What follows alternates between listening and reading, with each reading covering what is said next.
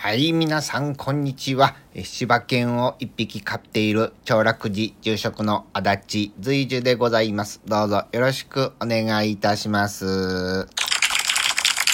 ありがとうございます。ただいま、うちの犬から、あ、ここ掘れ、ワンワンと言われました。あ、小判が出てくるのが楽しみでございます。はい。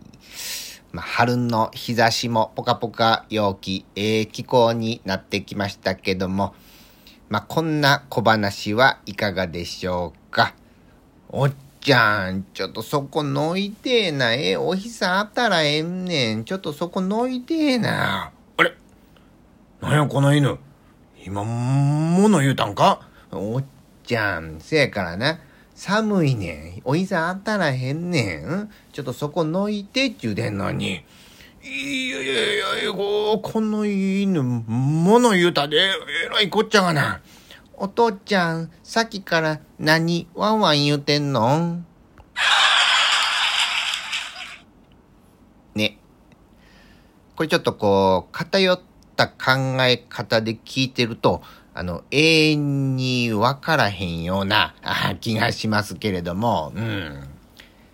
まあ、禅の言葉にはあいろいろありますが、その偏った考え方とか、見方で、まあ、ものを見ないというふうな言葉が多くあるように思うわけでございます。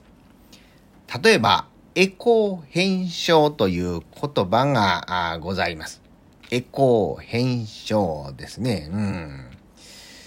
例えば、あの、有名人の講演があると思ったら、こう、聞きに行ったりですね。こう、その人の生き方がすごい、この本は読まなあかんと言われてですね、えー、それを読んで、ああ、なるほど、自分の生き方にもこうせなあかんな、なんてこう考えることが多々ありますけれども、まあ、このエコー変象というのはですね、こう外ばっかり向けて、こう求めようとするんじゃなくて、その自分自身に向けて、ね、本来の自分の持っているその心を照らし出すということなわけですね。うん。